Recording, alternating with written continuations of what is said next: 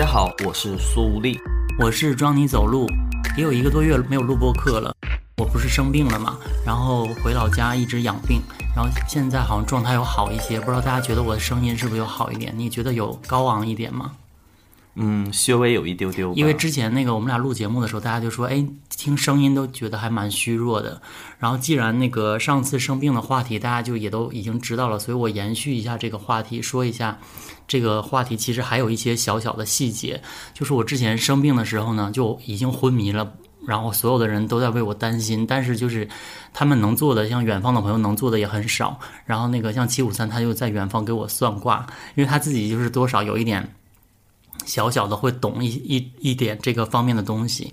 然后呢，他就给我算，他就说庄尼住的那个房间风水就不好，有一个大煞，就是对健康很不好。我是觉得想说放什么马后炮啊？那我算的话，我也觉得那个房间不太好啊。而且我之前不是去日本嘛，然后玩的时候我就去那个求一个符还是什么东西的，然后就说我是大大吉。然后我还想说也没有什么用吧，我还贴了那个他们那边买的那种挂在家里的什么铃铃铛玉手啊，对对对，然后是保平安、保身体健康，还有家宅平安什么的，我都挂了。然后家里可能就是七八个那种 叮铃当啷的东西，滴了算卦的，用东北话说，然后。也没什么用。然后我妈说也没有啊，也可能，比如说如果没没挂这些东西，你可能就走了，也说不定。然后我就觉得那这个事情也确实挺玄妙的。在我清醒以后，然后又有两波朋友非要让我算。然后我就不是很相信这些，我想说那好吧，那就算吧。然后一个呢是一个师傅，他就说，我朋友说这个是他的师傅，他领他进门的师傅非常的准。然后那个师傅跟我说了一大堆有的没的，他就说我不可以去很远的地方，就一直要在家里待着。然后他说你做这个呃那个网红事业啊，你就是属这个木还是属什么的，然后你只要一出去，那个木就漂浮在水上，然后就你的那个收入就会不稳定。然后，可是我历来的经验就是，我只要一出一动，我就赚钱，所以我就觉得，那如果你要从这个比较悬的角度来讲的话，我是不太相信他说的。然后他就说这次，那你就是那个小飞棍来喽！妈呀，还蛮冷的，我要把这个剪掉。小飞棍都能，你很过时哎。你就是硬要，因为我前面讲太长，你硬要加个话，是不是？你觉得自己没女配角的戏有点少，然后我继续讲哦。然后他还说一个什么，他要让我去在家里供奉一个财神爷，我我接受不了哎。就是我家里如果比如说在哪里放一个东西，然后就假如说。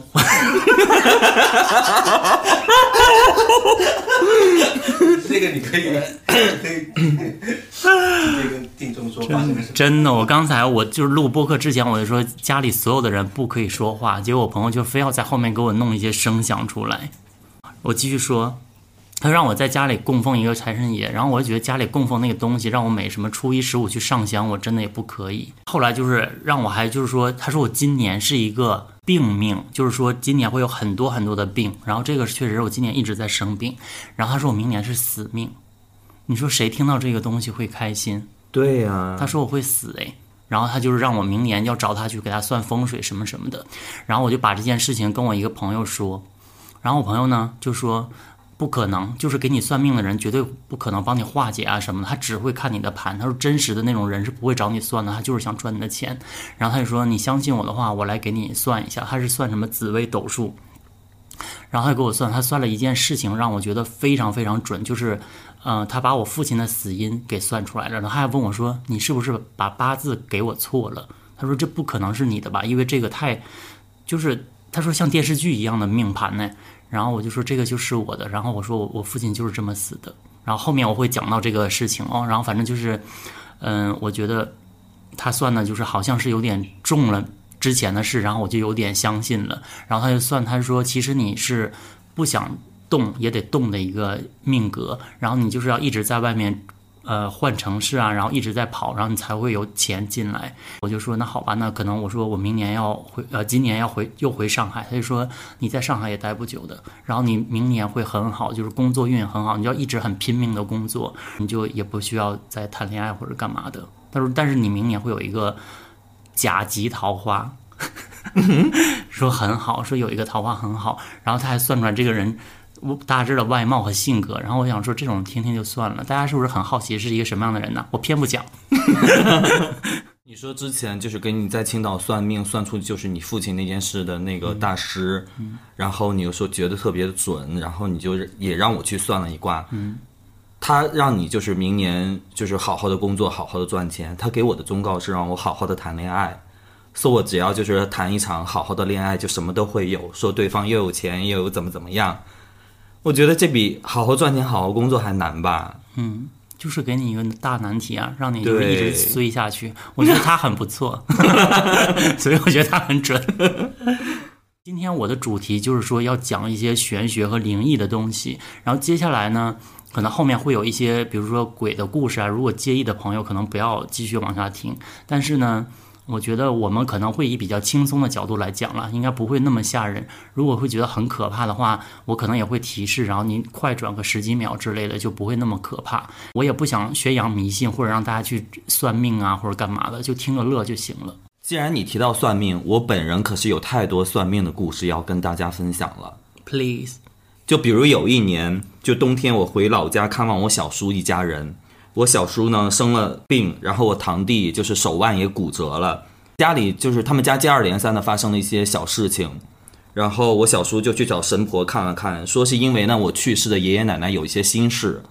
然后所有就是我爸爸、我小叔啊，还有我妈、我婶子，这么就是齐聚一堂，就说啊，我们去世的爹娘到底有什么心事呢？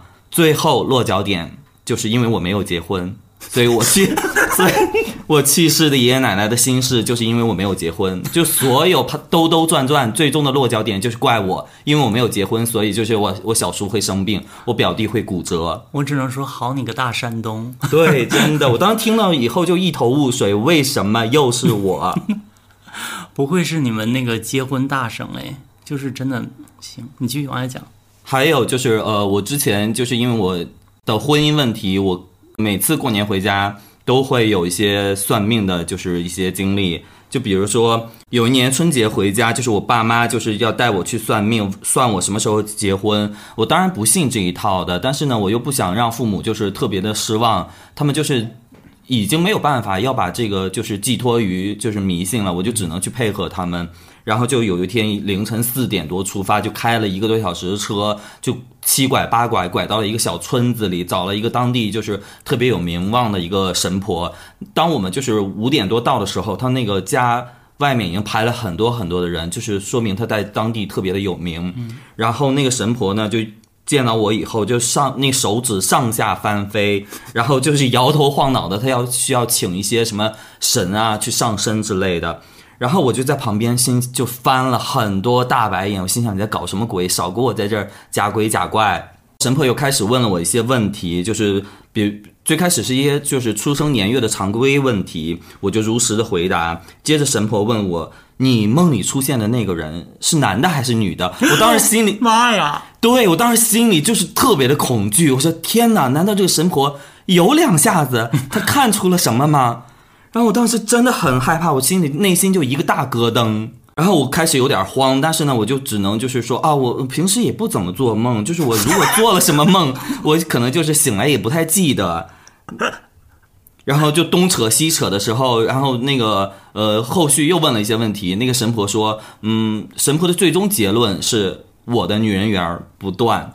这个时候我就心里就那个心心情突然就放松了，就就是犹如、啊你就犹如那个那个洗衣品就说臣妾要告发那个 甄嬛私通，罪不容诛吧。然后一一说是温太医，然后那手就松开了。对，然后然后我就松了一口气，我就心想啊，果然是个骗子。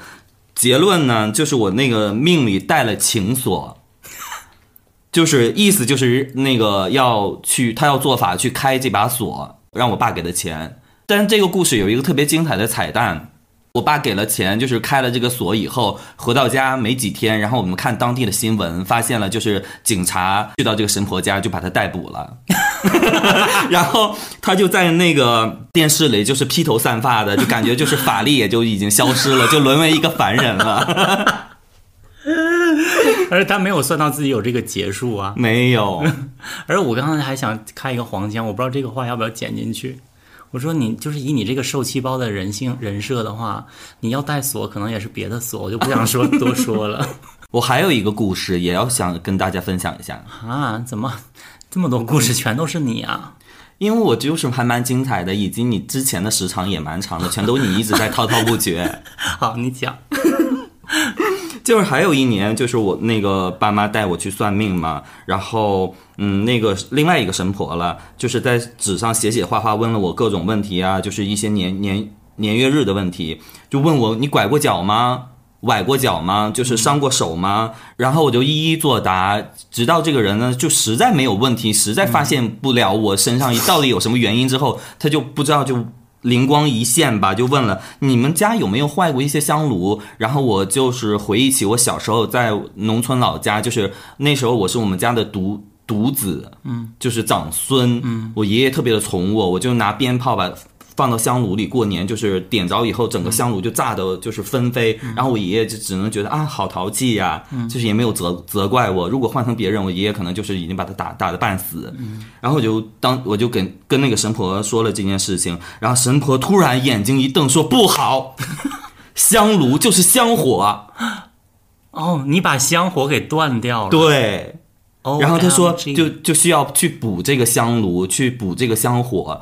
然后如何去补呢？然后我们需要去花钱，在这个神婆家买一个神，就是一个香炉，然后需要剪我一撮头发，然后就埋到这个炉灰里面。嗯。然后就是那那时候是过年回家嘛，然后等等我要就是要回北京上班的时候，我就临走之前我就特别不情愿，然后我妈就说，哎，那个你听话了，听话了。然后我爸也说，哎，就剪一下，就剪一下。两个人就在我旁边，就在我后面，咔给我剪了一撮头发。然后我心想啊，算了吧，就埋在香炉里面。结果呢也没有任何变化，对不对？对呀、而且花了多少钱呢？多少钱我不知道，因为这些这。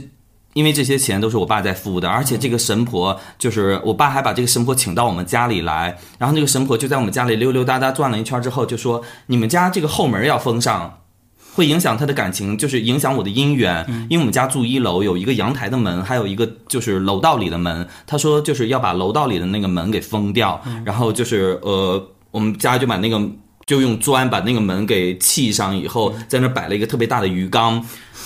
但是呢，我在家就是偶尔想要叫外卖的时候，所有外卖米外卖员全都要送到那个楼梯里，就是他们在敲一扇永远打不开的门。我 就是外卖员来了以后，他们就是在那敲，我只能在这边跟他们说。对不起，你要从从那个楼楼道里出来，然后绕到前面阳台那个门，再给我这我的外卖。我觉得神婆其实也有准的地方。你说封上了我的后门吗？你有一扇门确实是封住了，据据 据我掐指一算，好像也是蛮久了。这种林林总总的，那个网友不要那个有歧义哈，就是我说的门是心门，敲不开他的心门，他现在很封闭自己，没有别的意思，不要多想。几乎每一年过年回家，我父母都会说：“哎，要不要去算算命啊，或怎么样？”刚开始我也是配合的，近几年反而会好一些，就是会有抵触的情绪。嗯我我觉得你的命真的是，就是给你算命的人都是五花八门的，不像我的，我的都很统一口径，所以我觉得蛮好玩的。就是因为太统一，所以我才相信。但是有一个有几个人说我那个会活到九十多岁，我现在就很害怕这件事情，我不想活到九十岁。你接下来不会还有吧？还是你来讲吗？你说巧不巧？我还有，哦，不好意思啊，本期的主角 想必你也知道好吧是谁。，那你讲吧，我倒倒是看你还有多少戏要耍。嗯，但算命这种东西呢，就是我内心是抱着不信的，但是它就是会衍生出来的一些事情，会影响到我真实的人生。呃，我今年过完年回来以，回到北京工作以后，我的状态特别的差，然后我的工作上还有就是情绪上都发生了很大的问题。我最好最好最好的朋友，然后他呢特别相信这些，他拜了一个大师，然后他就有一天跟我说，嗯，家人，然后我有一句话不知道要不要告诉你，你听了以后不要害怕。他说，呃，我的师傅跟我说，你最近情绪或者是工作上发生这么多问题呢，是因为你的护家仙离开了。因为之前呢，他有告诉过我，他的师傅跟他说，我的护家仙是一只黄鼠狼。啊因为我这个故事我听过，所以我知道它是一个很很悲伤的故事。但是我 忍不住听到黄鼠狼，还是很想笑，因为这个师傅观察入微耶。就是我之前不是也讲过，我老教你老鼠啊什么，结果你护家仙是黄鼠狼。他说我最近状态工作之所以出现问题，是因为我让我的护家仙受了委屈。我平时没有就是呃祭拜我的护家仙那只黄鼠狼，就是很冷落了他。他在我这儿受了特别特别大的委屈，然后他就离开了，回到自己的家族，他又把我。在我这儿受的委屈，告诉了家族里的就是一些长老，就是更级 阶级更高的一些黄鼠狼们。绵长的一个是对那些黄鼠狼们就心想啊，我们家族最小的孩子就在你那儿受了委屈，不行，我们要做法，就是让我在情绪上还有在工作上问题频出。嗯。我们就约了一天，我就去，我就跟他去到那个大师家。那个大师呢，就跟我算了算，就是说我今年会有一个千刀万剐的煞，还说我的就是那个运势，接下来未来两年半就是跌到谷底，会再也爬不起来。反正就说了很多很多可怕的东西，就是吓得吓到我就身体很僵硬。然后他那个大师还会。他说：“我算过的人没有八千，就是没有一万也有八千，咱俩就打个赌。如果我说的不准的话，我就是头都可以给你。”然后就竟然说出这么严重的话，我当时就是整个人吓到僵住。但是我内心又是那种就是有叛逆情绪的。他跟我说完以后，那个大师就去上床，不是？我觉得你这满脑子都是什么东西啊？你要讲故事，你就好好讲。你心门不打开，也不用讲的这么那个吧，明显吧。他给我算完以后，那个大师就上楼去敲了钟，然后我就继续在那个一楼嘛。然后我朋友就说：“你要要问大师如何化解。”我当时整个心情就整个人是僵硬的，心情也跌到谷底，然后我一点心情都没有。然后我就说：“我不想问了，我要回家。”我马上就打车走了。从此，我这个十几年最最最最最好的朋友，我们都是互称彼此为家人。这就是在之前最难的时候，我们都会在一起。就特别特别好，然后从此他就疏远我，就是嗯，比如说当我情绪不好的时候，我就特别想念他，我约他的时候，他总是以那种嗯婉拒掉我。对，他说啊太晚了，我不想出门啊。但是没几天，然后我就刷到他凌晨去夜夜什么夜骑天安门、夜骑长安街那种。对，因为我知道他是夜间动物了，其实。对，然后他却跟我说，就是我不想出门，就是太晚了，我不方便。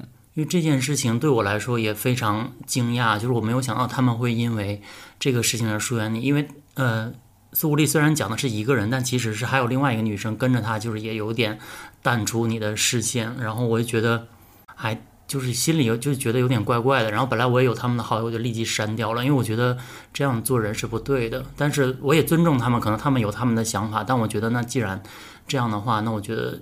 不是很值得交交往的人，所以我觉得这个事情让我很气愤。因为我跟你讲，你这个大师呢，他其实他为什么可以收那么多钱，然后可以让这些人这么从就是归顺他？因为他很懂得心理 PUA 你。就是你心里不够强大的人，你就跟着他走了，他不管说什么你都觉得对，因为这个东西它就跟一个连环的话术一样，你你你第一面让他洗脑，你觉得他哇他说的真有道理，我要信服他，你从从此以后就跟谈恋爱一样，真的你就是被压倒，然后你就一直要受他管控，你差一点成为他第三个弟子，然后就是一直被他压榨和那个收费。就是这这个朋友就从此就是我们就再也没说过话，就再也没见过。然后怎么约都约不出来。他我怀疑是大师跟他说我可能运势不太好，希望他能够远离离我远点儿。然后他就听信了大师的话吧。嗯，但我觉得还还还挺就是寒心的。因为如果是我的朋友，就是有大师跟我说你的这个朋友运势不太好，但是当他情绪低落或者他本身有一些。抑郁情绪的时候，我真的我会不管这些，我绝对会把他从那个泥潭里拉出来。当然呢，我也是啊。就比如说现在有大师来让我远离你的话，然后下次我见面我就拿一个玻璃板，然后在挡上跟你对话，想说你最近还好吗？没有建议。对，甚至也不说话，因为说话好像也会影响运势，然后我就哈气在上面写字。嗨，我是觉得你每一次录播客，你有没有发现你的一个问题？什么？你都在立你的可怜人设，然后现在因为这个故事，大家听完想说苏无力好可怜呢，我要跟他做朋友，有吗？因为每次苏武力都会说自己没朋友啊，只有我啊，什么什么的。然后每次录播课，比如说之前那个高中生日记，你也会讲自己在爱情上受的苦。然后现在就是因为算命都会导致你友谊远离什么什么的。然后我想说，既然你也立人设化，拍 C 我也有，因为我就知道他会有这一招，所以我还有一个故事，就是我之前我也铺垫了。之前呢，那个我父亲走的时候呢，就是也很离奇，他是一个不正常的死亡，因为我父亲是被打死的，在国外。然后我之前不是一开始讲，我说那个算命的人，他拿到我的命盘以后，他就说你父亲怎么会是不是在家里死的，是在国外死的？然后而且他是因为一些纠纷。死的，然后我就觉得他挺准的嘛，然后我就给他讲了这个来龙去脉。我说这个确实是我的事情，我的盘，然后我觉得他很准。后来呢，我就讲回我父亲这个事情。他呢走的时候，我是走了一个月以后，我家里人才知道的。因为他刚走的时候，我姑姑知道了，然后给我打电话说，嗯。你你父亲在外面生病了，现在正正在抢救，然后我就已经不行了，就哭到不行。然后我姑一看我是这种承受能力，因为当时我还小嘛，才初初一，初一的暑假。然后我就说那怎么办呢？什么时候我就很着急。然后我姑就说没事儿没事，肯定能抢救回来的。后来隔了一个月以后呢，我就有一天回家，然后发现家里全都是人，就是跟我同姓的这些长辈全都来了，没有人说话，都在哭。然后我就看我爷爷奶奶，我说怎么了？我爷爷跟我说，哦，我奶奶说你爸死了。然后我当时就觉得哇，真的天都塌了。然后这个事情我现在讲来，我不会觉得很难过哈，我也不是想立苏武力那个人设，我是想讲后面的这个事情怎么样？这个故事人都死了。你 真的也太想赢了吧！赢到要把自己父亲贡献出来，开玩笑了。我们就是因为太熟了，所以什么玩笑都开，有点黑色幽默，不好意思，可能有的人会接受不了，还是要讲一下。因为在我家那边呢，如果你不是正常死亡，你不可以立即下葬。然后他那个我们老家呢，就有一个像像在农村的一个地方，然后他会把这个骨灰存放在那里三年，就相当于把你的煞气给。弄掉以后，你才可以下葬。然后它有一个稻田里面，我还能记得。然后稻田里面有一个小小的房子，刷的是红色的。就是你知道，在一个就是茫茫的稻田里面，歘一个红色的房子，你就觉得很吓人。然后呢，里面摆放着各种像货架一样的那个架子，然后上面一层一层一层层全都是骨灰和遗照。也就是说，这里所有的人都是非正常死亡。每一到我父亲的忌日，或者是到各种节日，比如说鬼节什么的，我都要去祭拜。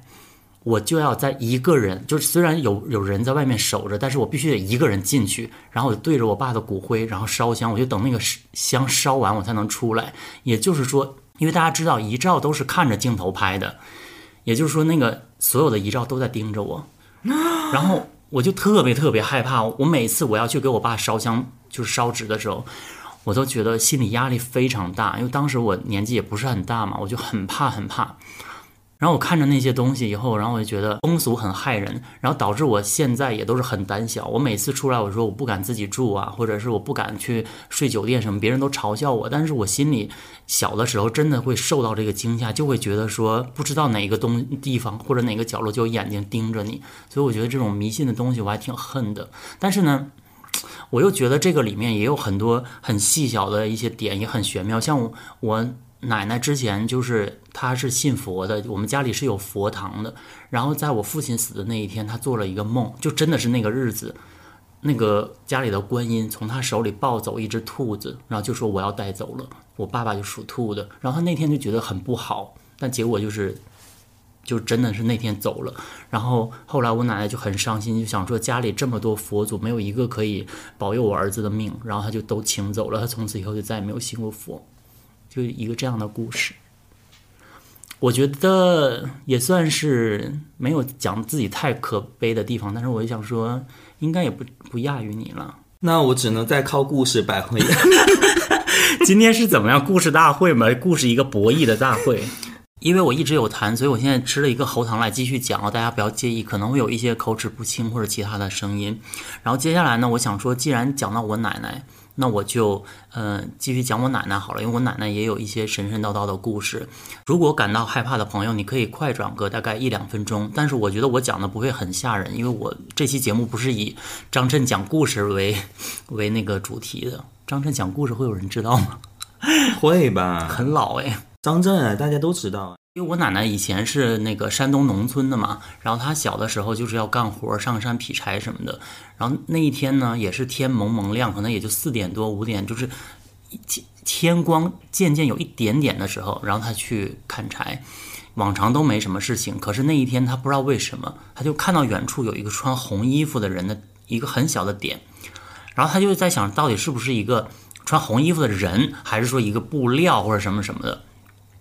然后他就往那边一直看，一直看，他就发现那个红点在动，然后他动的那个路线呢，又不是说先缓缓走来的路线，而是斜着跳一下，再斜过来，再斜过来，再斜过来。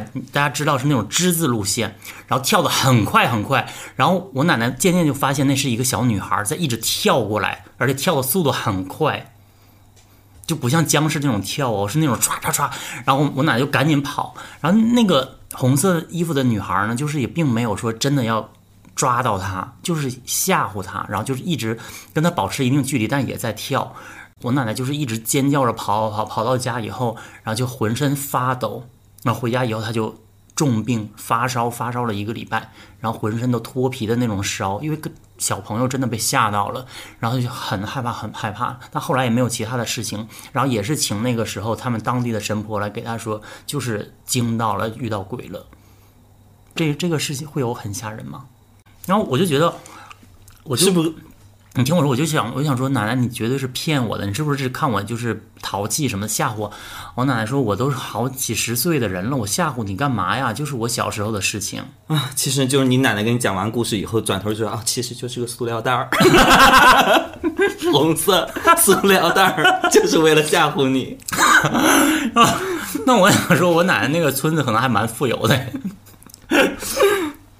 然后他还给我讲了一个，我觉得算是比较凑巧的事情。你也不能说他是，呃，牛鬼蛇神什么的。就是他说他们当地有一个传说，就是家里的家禽如果跑掉的话就很不太好，因为他隔他们那个隔壁的这个，他们都是平房嘛。然后隔壁的这个这一家呢，有一天他们家有四只鹅，那个鹅平时肯定不会就是说。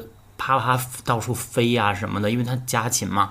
然后有一天就全跑到我奶奶家的院子了，就是非常齐刷刷全飞过来。然后我还记得，我我我奶奶说，她还记得她她爹还把那个这些都送回去。然后就隔没没多久，半年吧大概，然后隔壁四几口人全死了，就是生病啊什么什么的。那那天是不是你奶奶就是在家什么做爆米花呀？然后满院子全都爆米花，那些鸡鸭鹅就是 哎，他家又做好吃的了，我们快去吧！还用红色塑料袋兜住了一样，然后想着还喂他们解忧。我奶奶还蛮淘气的。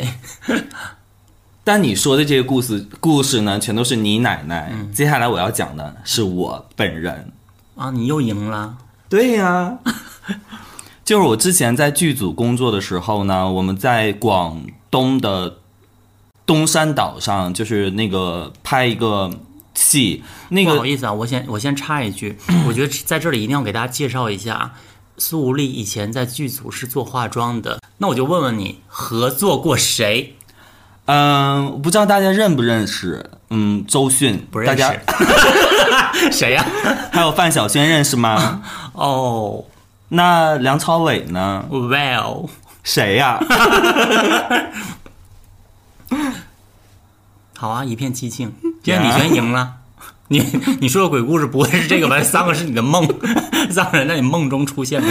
没有，就是我，就是那时候在剧组工作，我们去广东的一个小海岛上去拍一个戏嘛。那个海岛呢，就是一个村子，那个村子叫，就是当地会戏称那个村子叫寡妇。村，因为打仗的时候就是，呃，抓壮丁，村子里的很多老少爷们儿啊，全都要去外面，然后村子里剩了很多的，就是妇女啊，一些就是小孩儿之类的，所以只剩下了女人，那个村子就被叫做寡妇村。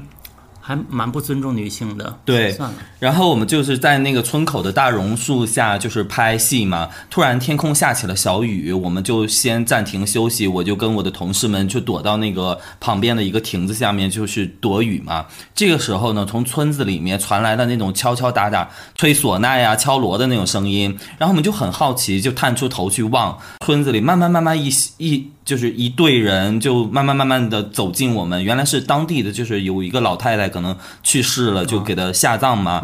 因为呃，我作为一个北方人，我没有见过南方的那种。就丧葬的队伍嘛，嘛，对我就特别好奇的在那儿看，我就就是探头探脑的在那看，哇塞，就是好新奇啊！因为他们会有一些装束呀，或者一些就是其他的东西，我没有见过，我就是嗯一直在那儿就是观望。对观望着。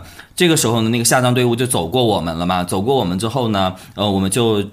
那个雨还在下，所以我就我们就是还没有开工。这个时候呢，我的同事就是我们那个化妆组的老大就说：“哎，那个我们来玩一个游戏吧。我手机里有一个 app，就是嗯拍一张你的照片，然后再拍一张他的照片，然后我就手机摇一摇，你们两个人的五官可以兑换，就还蛮搞笑的。那个时候因为刚出智能手机没几年，所以就是有这种新奇的 app，我们就是还蛮嗯，就是哇哦，就玩一下。”然后他就拍了一张呃另外一个男孩的脸，然后又拍了一张我的脸，他摇了摇，结果呢，